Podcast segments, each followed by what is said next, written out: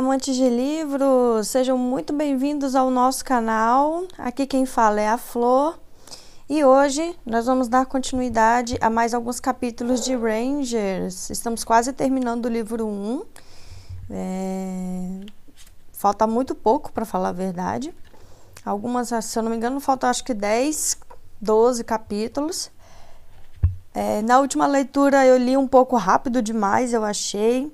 E na hora de lançar o capítulo, eu acabei lançando o, o capítulo sem edição.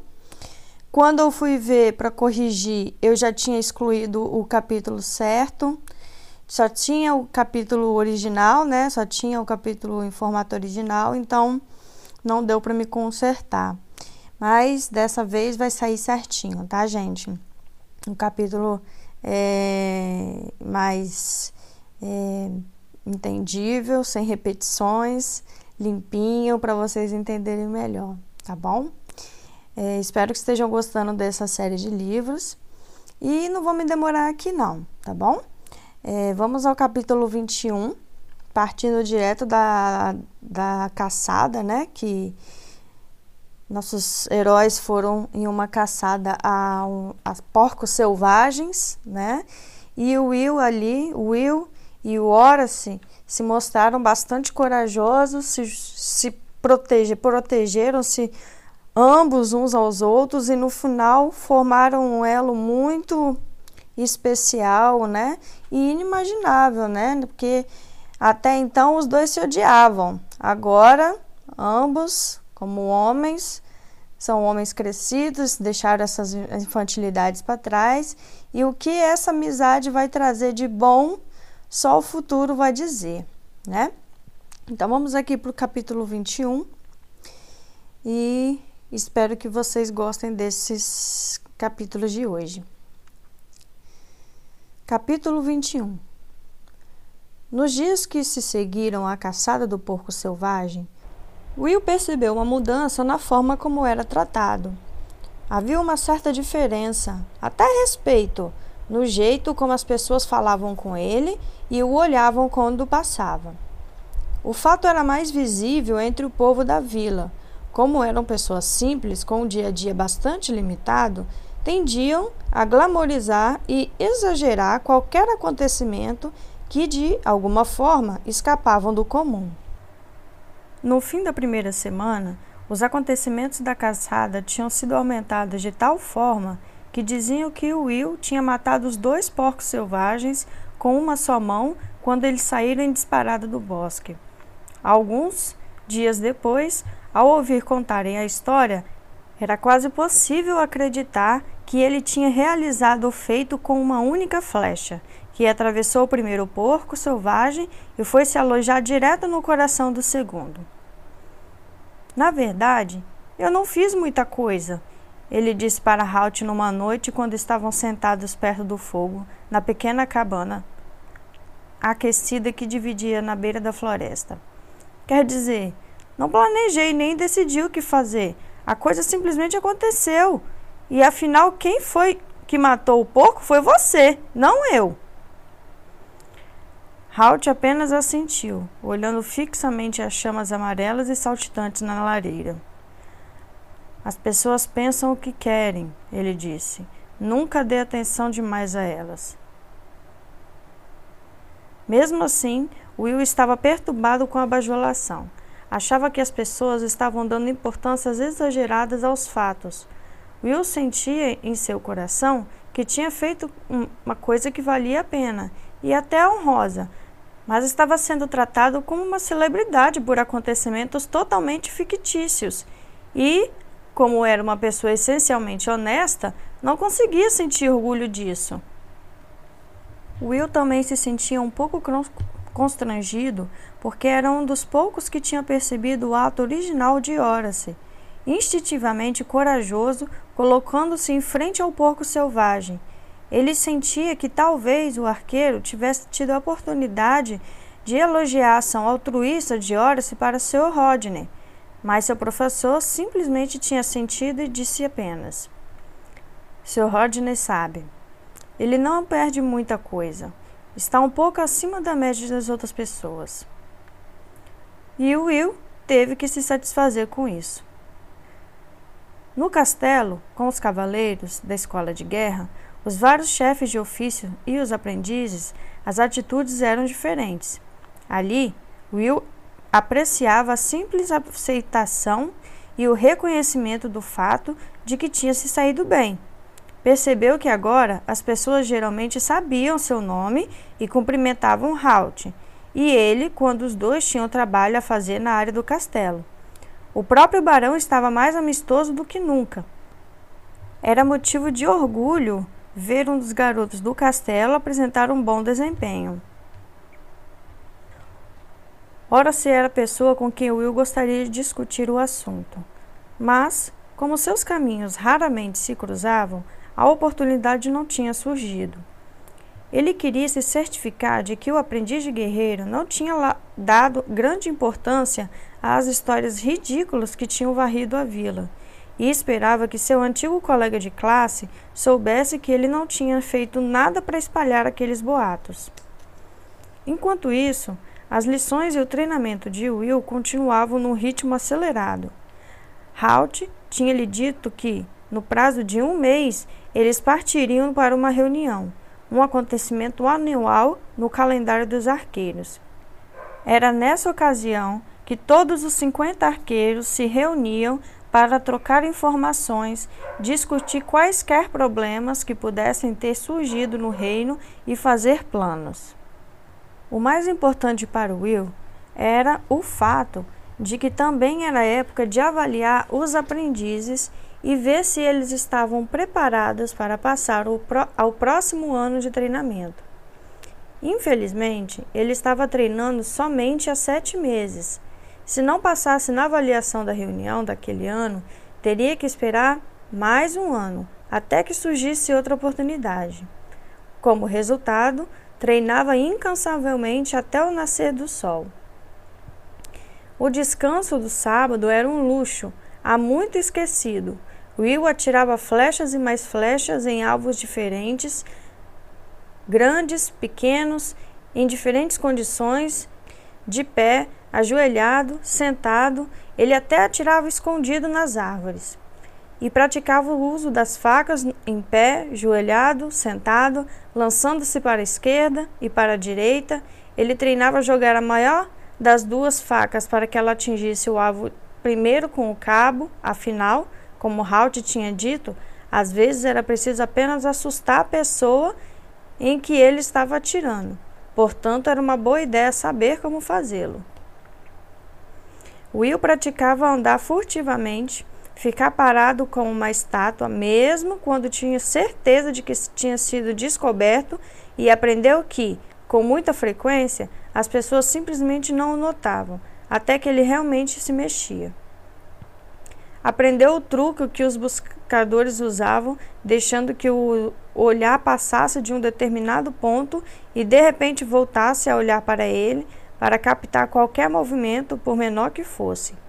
Aprendeu sobre as sentinelas da retaguarda, que seguiam um grupo silenciosamente na esperança de pegar qualquer pessoa que não estivesse sido vista, e então saíam do esconderijo quando o grupo tivesse passado. Ele trabalhava com puxão, fortalecendo o elo e a afeição que tinham se formado muito depressa entre os dois. Aprendeu a usar os sentidos aguçados do faro e da audição do pequeno cavalo para o avisar de qualquer perigo e aprendeu a interpretar os sinais que o cavalo enviava para o seu cavaleiro. Assim, não era de se surpreender que, no final do dia, Will não tivesse disposição para subir o caminho sinuoso que levava ao castelo Redmond e procurar horas para conversar. Will aceitava o fato de que, cedo ou tarde, a oportunidade surgiria. Enquanto isso, ele só podia esperar que o desempenho de Horace tivesse sendo reconhecido por Sir Rodney e pelos outros membros da escola de guerra. Infelizmente para Horace, parecia que nada estava mais longe da verdade. Sir Rodney estava perplexo diante do jovem e musculoso aprendiz. Ele parecia ter todas as qualidades que a escola de guerra procurava, Era corajoso, cumpria ordens imediatamente e mostrava enorme habilidade no treinamento com as armas. Mas seu trabalho de classe ficava abaixo da média. As tarefas eram entregues com atraso ou feitas em desleixo. Ele parecia ter problemas em prestar atenção nos instrutores, como se estivesse distraído o tempo todo. Além disso, suspeitava-se de que tinha uma preferência por brigas. Nenhum integrante da equipe o tinha visto brigando, mas frequentemente era visto com um hematoma e contusões leves, e parecia não ter feito amigos entre os colegas da classe. Tudo isso servia para criar a imagem de um recruta briguento, antissocial e preguiçoso, que tinha uma certa habilidade com armas.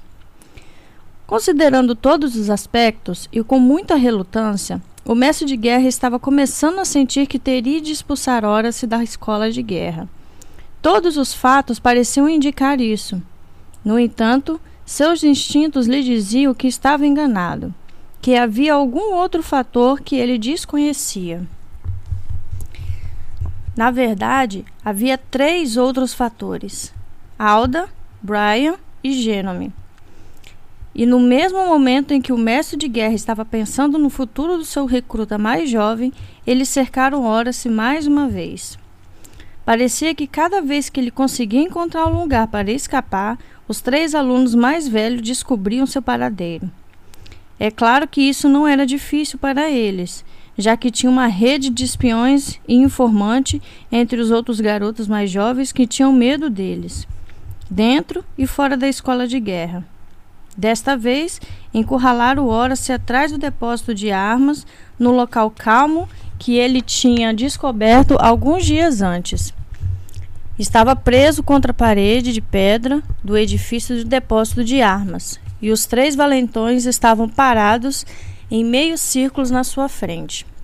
Cada um deles segurava uma bengala grossa e Alda tinha um saco pesado sobre seu braço. Nós estávamos procurando você, bebê, Alda disse. Ora se não respondeu. Seus olhos passavam de um para o outro, enquanto ele se perguntava com quem faria o primeiro movimento. O bebê nos fez de bobo, Brian falou. Fez toda a escola de guerra de boba, acrescentou Jeremy. Ora se franziu a testa, confuso com as palavras do garoto. Ele não tinha ideia do que eles estavam dizendo, mas Alda logo esclareceu sua dúvida. O bebê teve que ser resgatado do porco selvagem grande e malvado por um pequeno e rastejante aprendiz que vive se escondendo Brian acrescentou num tom claramente zombeteiro. E isso faz mal para a imagem de todos nós. Jeremy empurrou o ombro de Horace enquanto falava, fazendo que se chocasse contra a parede áspera. Seu rosto estava vermelho e zangado, e Horace sabia que ele estava se preparando para alguma coisa. Suas mãos se fecharam ao lado do corpo e Jeremy percebeu o movimento. Não me ameace, bebê. É hora de aprender uma lição. Ele se aproximou ameaçador. Ora se se virou para encará-lo e no mesmo instante sabia que tinha cometido um erro. O movimento de Jerome foi um artifício. O verdadeiro ataque veio de Alda, que jogou o pesado saco de estopa na cabeça dele antes que ele pudesse resistir e puxou uma corda em volta para que ele ficasse imobilizado da cintura para cima vendado e indefeso. Ora se sentiu várias voltas da corda caindo sobre seus ombros, amarrando, e então os golpes começaram. Ele cambaleou a cega sem poder se defender, enquanto os três garotos o atacavam com as pesadas bengalas que estavam carregando. Ele se chocou contra a parede e caiu. Incapaz de se proteger, com os braços imobilizados ao lado do corpo, os golpes continuaram recaindo na cabeça, nos braços e nas pernas desprotegidos. Os três garotos continuavam sua ladainha irracional de ódio. Chame o rastejador para salvar você agora, bebê. Isso é por nos fazer parecer idiotas. Aprenda a ter respeito pela sua escola de guerra, bebê. E eles continuaram sem parar enquanto Horace se retorcia no chão, tentando escapar dos golpes em vão. Foi a pior surra que já tinha tomado desde que eles começaram a fazer o que, tinham, o que estavam fazendo.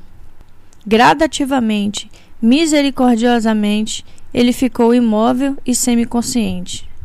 Cada um bateu nele ainda algumas vezes, e então Alda retirou o saco. Ora se respirou fundo e encheu o pulmão de ar fresco. Todo o seu corpo doía violentamente. De muito longe, ele ouviu a voz de Brian. Agora vamos ensinar a mesma lição para o rastejador. Os outros riram e Ora se escutou quando se afastaram. Ele gemeu baixinho, desejando que a inconsciência o libertasse, querendo se deixar mergulhar em seus braços escuros e confortáveis para que a dor fosse embora, pelo menos durante um tempo. Então, ele compreendeu o significado da palavra de Brian. Eles iam dar o mesmo tratamento ao Will, simplesmente porque achavam que a atitude dele ao salvar Horace tinha de certa forma despreciado a escola de guerra. Com um esforço sobre-humano, ele empurrou as agradáveis dobras da escuridão para longe e se levantou com esforço, gemendo por causa da dor. Respirando com dificuldade, apoiando-se na parede, a cabeça girando, ele se lembrou da promessa que tinha feito a Will. Se você precisar de um amigo, pode me chamar. Tinha chegado a hora de cumprir a promessa. Fim do capítulo 21. Capítulo 22. Will estava treinando na vasta campina atrás da cabana de Halt. Ele tinha colocado quatro alvos em distâncias diferentes e estava alternando os tiros aleatoriamente entre os quatro, nunca atirando no mesmo duas vezes seguidas. Halt tinha preparado o exercício para ele antes de ir ao escritório do barão para discutir um comunicado do rei. Se você atirar duas vezes no mesmo alvo, vai começar a contar com o primeiro tiro para determinar sua direção e elevação Dessa forma, nunca vai aprender a atirar instintivamente. Sempre vai precisar atirar primeiro no alvo visível. Will sabia que seu mestre estava certo, mas isso não tornou o exercício mais fácil.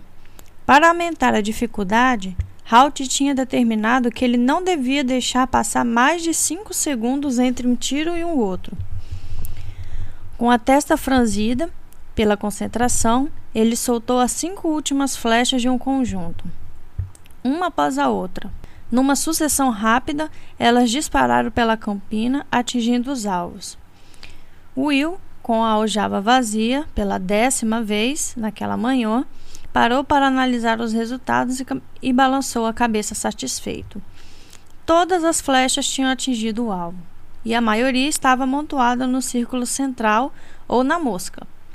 Sua pontaria era excelente e o fez valorizar a prática constante. É claro que ele não sabia, mas havia poucos arqueiros no reino fora do corpo de arqueiros que podiam se comparar a ele. Até mesmo os arqueiros do exército do rei não eram treinados para atirar com essa velocidade e precisão individual.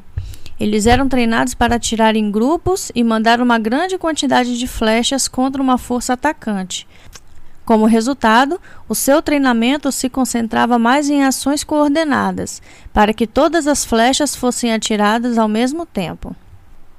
Will tinha acabado de soltar o arco e estava se preparando para recuperar as flechas quando o som de passos atrás dele fez com que se virasse. Ele ficou um pouco surpreso ao ver três aprendizes da escola de guerra observando-o.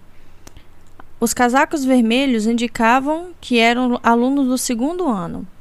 Não reconheceu nenhum deles, mas acenou no cumprimento amistoso. Bom dia! O que estão fazendo aqui? Não era comum ver aprendizes da escola de guerra tão longe do castelo. Will notou as grossas bengalas que carregavam e imaginou que tinham saído para uma caminhada. O que estava mais perto um garoto loiro e bonito sorriu e disse: Estamos procurando o aprendiz de arqueiro. Will não conseguiu evitar devolver o sorriso. Afinal, a capa que ele usava mostrava, sem possibilidade de erro, que era um aprendiz de arqueiro. Mas talvez o aprendiz de escola de guerra apenas estivesse sendo educado. Bom, vocês encontraram ele. O que posso fazer por vocês?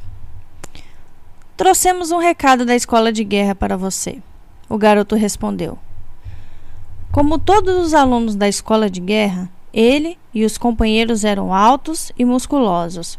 Os três se aproximaram e Will recuou um passo instintivamente, pois achou que os garotos estavam próximos demais, mais do que precisariam estar para passar um recado.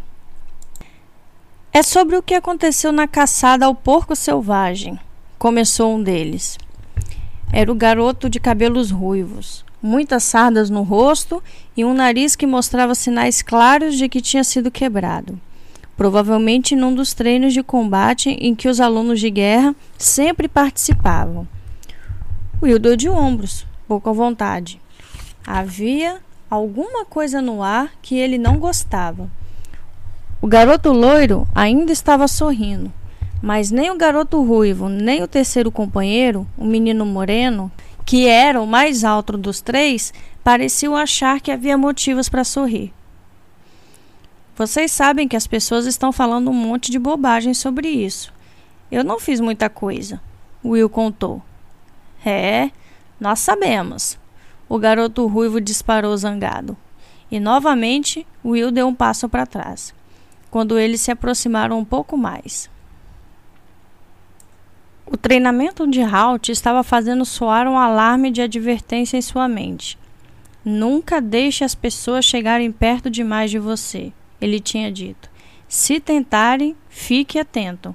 Não importa quem sejam ou quanto você acha que são amistosas.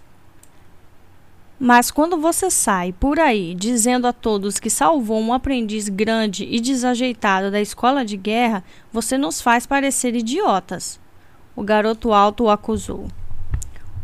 Will olhou para ele de testa franzida. Eu nunca disse isso, protestou. Eu.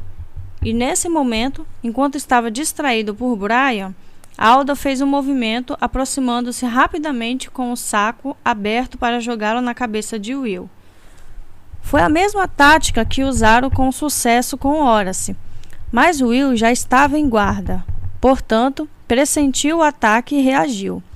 Inesperadamente, ele mergulhou na direção de Alda e virou o corpo num salto mortal, passando por baixo do saco.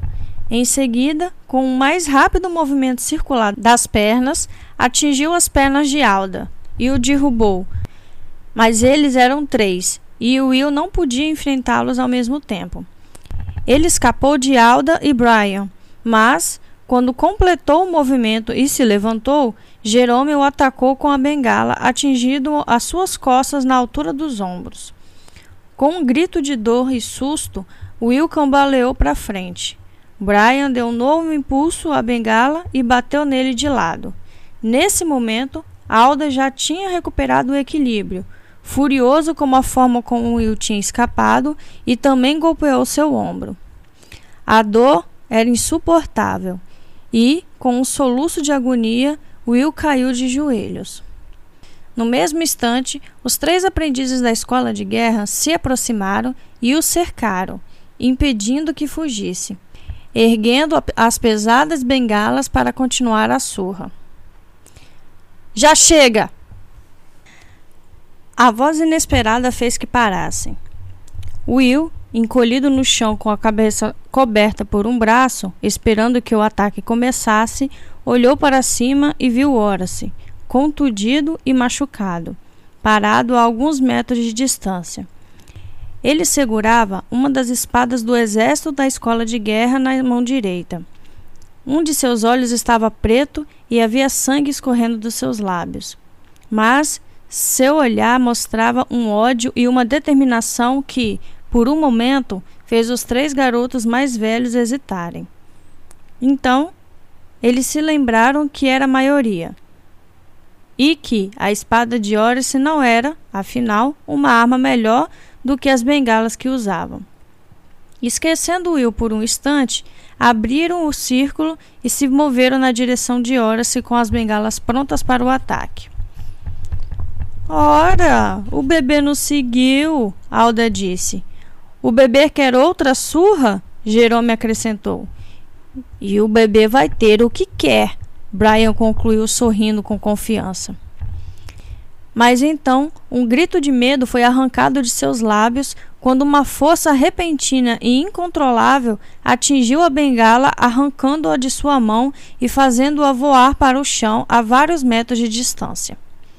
Um grito parecido à sua direita lhe disse que a mesma coisa tinha acontecido com Jerome. Confuso, Brian olhou à sua volta, procurando as duas bengalas. Com uma sensação de desespero, viu que tinham sido atravessadas por uma flecha de haste preta.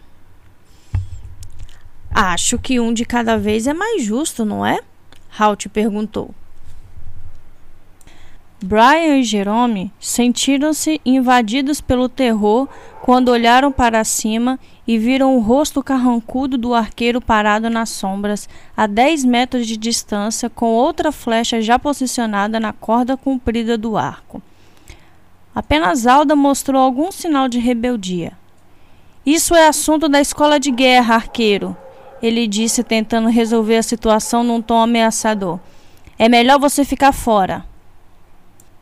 Will, levantando-se vagarosamente, viu a raiva que queimava no fundo dos olhos de Halt diante daquelas palavras arrogantes.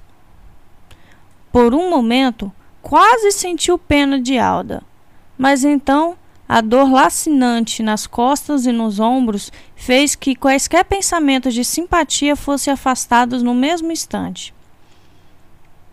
Assuntos da escola de guerra, garoto? disse Halt num tom de voz perigosamente baixo. Ele deu um passo à frente, cobrindo a distância que o separava de Alda com alguns passos rápidos. Antes que Alda se desse conta, Halt estava a menos de um metro dele. Mesmo assim, o aprendiz continuou sua atitude desafiadora. O olhar sombrio no rosto de Halt era perturbador, mas de onde estava, Alda concluiu que era bem mais alto que o arqueiro, e sua confiança voltou. O homem misterioso, que agora estava à sua frente, sempre o deixava inquieto. Alda nunca tinha percebido que figura insignificante ele era na realidade.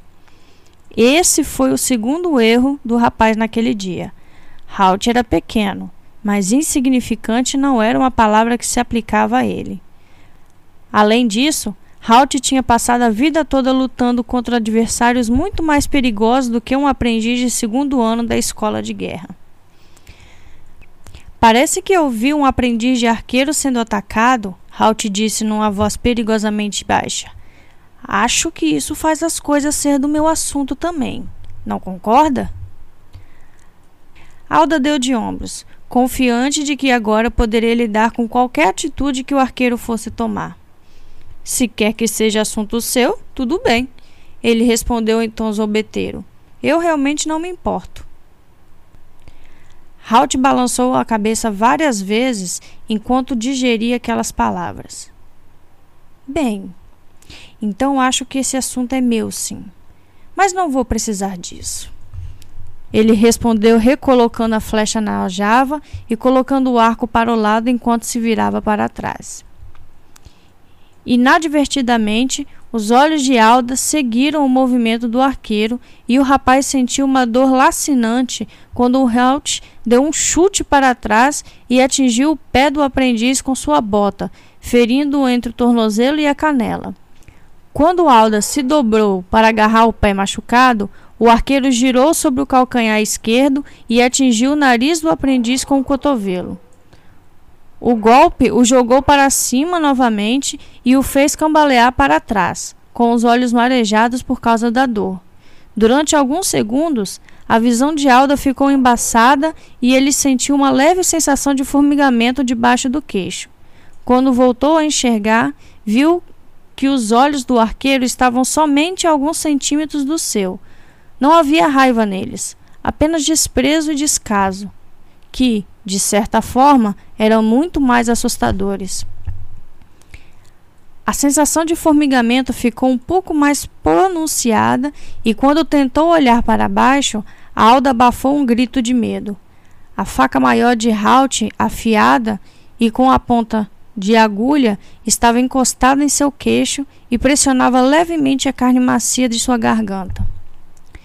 Nunca mais fale comigo desse jeito, garoto. O arqueiro recomendou com a voz tão baixa que Alda teve que se esforçar para ouvir. E nunca mais ponha as mãos no meu aprendiz. Entendeu? Alda, esquecendo totalmente a arrogância e com o coração saltando de pavor, não conseguiu dizer nada. A faca espetou sua garganta com um pouco mais de força, e ele sentiu um fio quente de sangue escorrer por seu colarinho. De repente, os olhos de Halt faiscaram como brasas em lareira. Entendeu? Sim, senhor.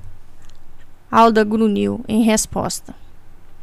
Halt deu um passo para trás, guardando a faca na bainha, num movimento rápido. Alda caiu no chão, massageando o tornozelo dolorido. Ele tinha certeza de que tinha rompido os tendões. Ignorando, Halt se virou para os outros dois aprendizes do segundo ano. Instintivamente, tinham se aproximado um do outro e estavam olhando para o arqueiro assustado, sem saber o que ele faria em seguida. Você, ele disse apontando para Brian num tom cheio de desprezo. Pegue sua bengala. Com medo, Brian foi até onde estava a bengala, a pegou e viu novamente a flecha de Halt ainda enterrada na madeira. Sem tirar os olhos do arqueiro, temendo algum truque, ele caiu de joelhos e procurou a bengala na grama com a mão até encontrá-la. Em seguida, se levantou segurando-a com a mão esquerda trêmula. Agora me devolva a flecha. O arqueiro ordenou. O garoto alto e moreno tirou a flecha da madeira com dificuldade e se aproximou de Halt com todos os músculos tensos, pois esperava algum movimento inesperado por parte do arqueiro. Ele, no entanto, simplesmente pegou a flecha e colocou na aljava. Brian se afastou apressado e Halt soltou um leve riso de desprezo. Então se virou para Horace. Imagino que esses três foram os responsáveis pelos seus hematomas. Horace não respondeu por um momento. E então se deu conta de que seu silêncio era ridículo. Não havia motivo para continuar protegendo os três valentões. Nunca tinha havido motivo.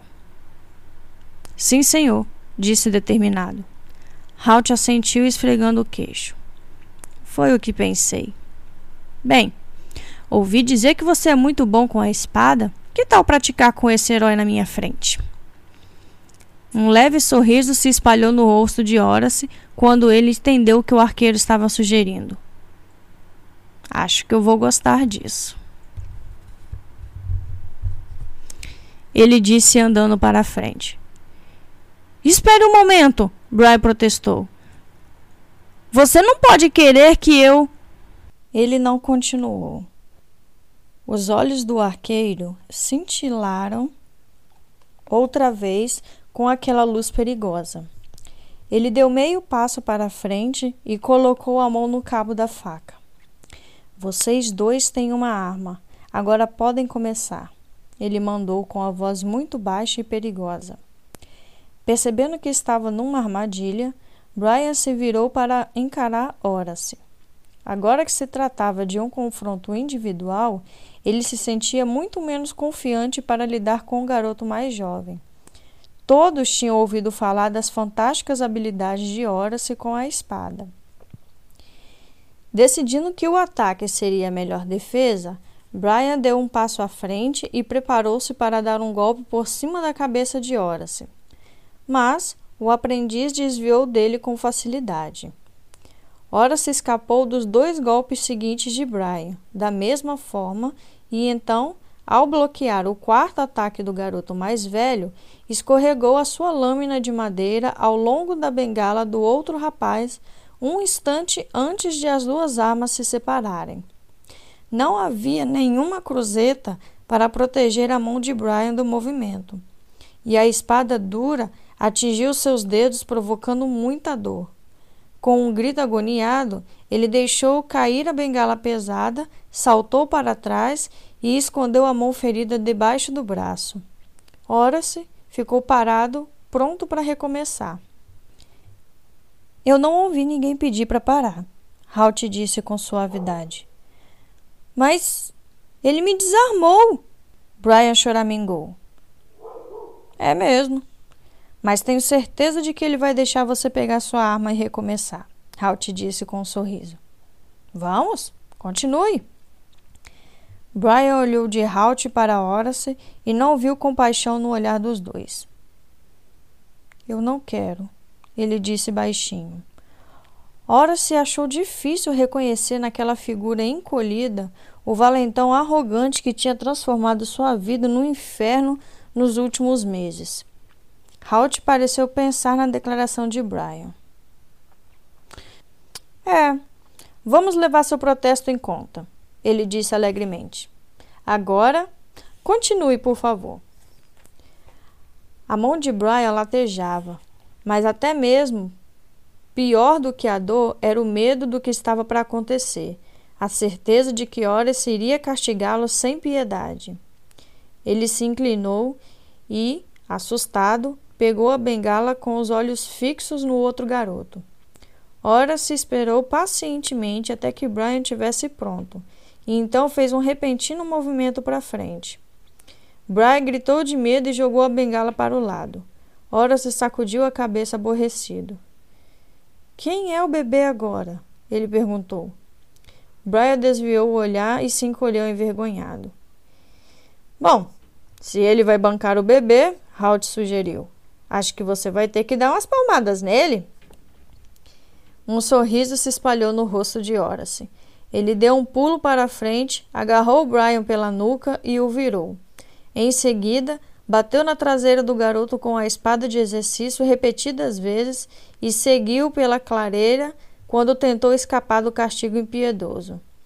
Brian uivava, saltava e soluçava, mas ora se o segurava com firmeza pelo colarinho e não havia como escapar. Finalmente, quando sentiu que tinha retribuído as provocações, os insultos e a dor que tinha sofrido, ora se parou. Brian cambaleou e caiu com as mãos e os joelhos no chão, soluçando de dor e medo. Jeremy tinha assistido horrorizado ao acontecido, sabendo que logo seria sua vez. Ele começou a se afastar, tentando escapar, enquanto o arqueiro estava distraído. Dê mais um passo e eu vou furar você com uma flecha. Will tentou usar o mesmo tom de voz calmo e ameaçador de Halt. Ele havia tirado várias de suas flechas do alvo mais próximo e agora tinha uma delas preparada, apoiada na corda do arco. Halt declarou com ar de aprovação. Boa ideia! Mire na barriga da perna esquerda. O ferimento é muito doloroso. Ele olhou para onde Brian estava deitado, soluçando, aos pés de Horace. Acho que ele já teve o que merecia, comentou, apontando então o dedo para Jerome. Sua vez, ele disse apenas. Horace pegou a bengala que Brian tinha deixado cair, andou até Jerome e estendeu-a para ele. Jerome recusou. Não! Gênome gritou de olhos arregalados. Não é justo! Ele. Ora, claro que não é justo, Halt concordou com um tom tranquilo. Imagino que você acha que três contra um é justo. Agora vamos, comece. Muitas vezes, Will tinha ouvido o ditado que dizia que um rato encurralado acaba reagindo. Jeremy provou que era verdade. Ele partiu para o ataque e, para sua surpresa, ora se recuou diante da chuva de golpes dirigido a ele.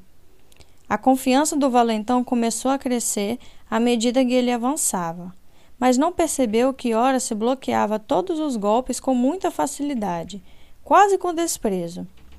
Os melhores golpes de Jerome não chegavam nem perto de derrubar a defesa de Horace. Se o aprendiz do segundo ano estivesse batendo numa parede de pedra, o resultado seria o mesmo. Então, Horace parou de recuar. ficou firme e bloqueou o último golpe de Jeremy com o um punho de ferro. Os dois ficaram frente a frente por alguns segundos e Horace começou a empurrar Jerome para trás. Com a mão esquerda, agarrou o punho direito de Jerome, fazendo que sua arma ficasse entrelaçadas. Os pés de Jerome escorregaram na grama macia à medida que Horace o obrigava a andar cada vez mais para trás. Finalmente, ele deu um último empurrão e Jerome caiu estendido no chão. Jerome viu o que tinha acontecido com Brian e sabia que se render não era uma opção. Ele se levantou com dificuldade e se defendeu desesperadamente enquanto Horace começou o ataque. Jeremy foi empurrado para trás por uma sucessão de cortadas à direita, à esquerda e para cima. Ele conseguiu bloquear alguns dos golpes, mas a velocidade extraordinária do ataque de Horace o derrotou. Os golpes aterrissavam nas suas pernas, nos seus cotovelos e nos seus ombros. Horace parecia se concentrar nos ossos que iriam doer mais. Ocasionalmente, usava a ponta arredondada da espada para dar estocada nas costelas de seu oponente, com força apenas suficiente para machucar, sem quebrar os ossos. Finalmente, Jerome ficou farto. Ele desviou do ataque, soltou a bengala e caiu no chão, protegendo a cabeça com as mãos. As costas estavam levantadas convidativamente no ar. Ora se parou e olhou interrogativamente para Halt. O arqueiro fez um leve gesto na direção de Jerome. Por que não? Ele perguntou. Não se tem uma oportunidade dessas todos os dias mas até ele se encolheu diante do chute forte que ora se deu no traseiro de Jerome. Este, com o nariz na terra, escorregou pelo menos um metro para a frente. Halt recolheu a bengala que Jerome tinha deixado cair. Ele a observou por um instante, testando seu peso e equilíbrio. É, realmente não é uma boa arma, ele disse.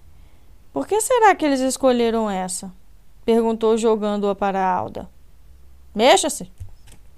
O garoto loiro, ainda agachado na grama cuidando do tornozelo machucado, olhou descrente para a bengala. O rosto estava manchado pelo sangue que escorria do nariz ferido. Ele nunca mais teria a mesma boa aparência. Mas. Mas. Mas eu estou ferido! Ele protestou, levantando-se desajeitado. Ele não acreditava que Halt estava exigindo que enfrentasse o mesmo castigo a que tinha acabado de assistir. Halt pensou por um instante. Por um momento, um raio de esperança brilhou na mente de Alda. É verdade, o arqueiro concordou. É verdade mesmo, ele murmurou, parecendo um pouco desapontado. E Alda começou a acreditar que o senso de justiça de Halt iria poupá-lo do castigo que seus amigos tinham sofrido. Então, o rosto do arqueiro se iluminou. Mas espere um minuto. Ora, se também está ferido, não é mesmo, Will? Com certeza, Halt. Will respondeu sorrindo, e a esperança de Alda desapareceu no mesmo instante. Você tem certeza de que não está ferido demais para continuar, Horace? Halt perguntou, fingindo preocupação. Ah, acho que dou conta do recado. Horace respondeu com um sorriso frio. Bom, então está combinado. Vamos continuar. E Alda soube que ele também não teria escapatória. Enfrentou Horace com determinação e o duelo finalmente começou. Alda era o melhor espadachim dos três, e durante alguns minutos chegou a dar um pouco de trabalho para Horace. Mas à medida que se estudavam com golpes e contragolpes, ataques e defesas, percebeu que Horace era superior e sentiu que sua única chance era tentar algo inesperado. Ele se separou do oponente, mudou a posição da bengala e a segurou com as duas mãos como se fosse um varapau. Em seguida, desferiu uma série de golpes rápidos para a direita e para a esquerda.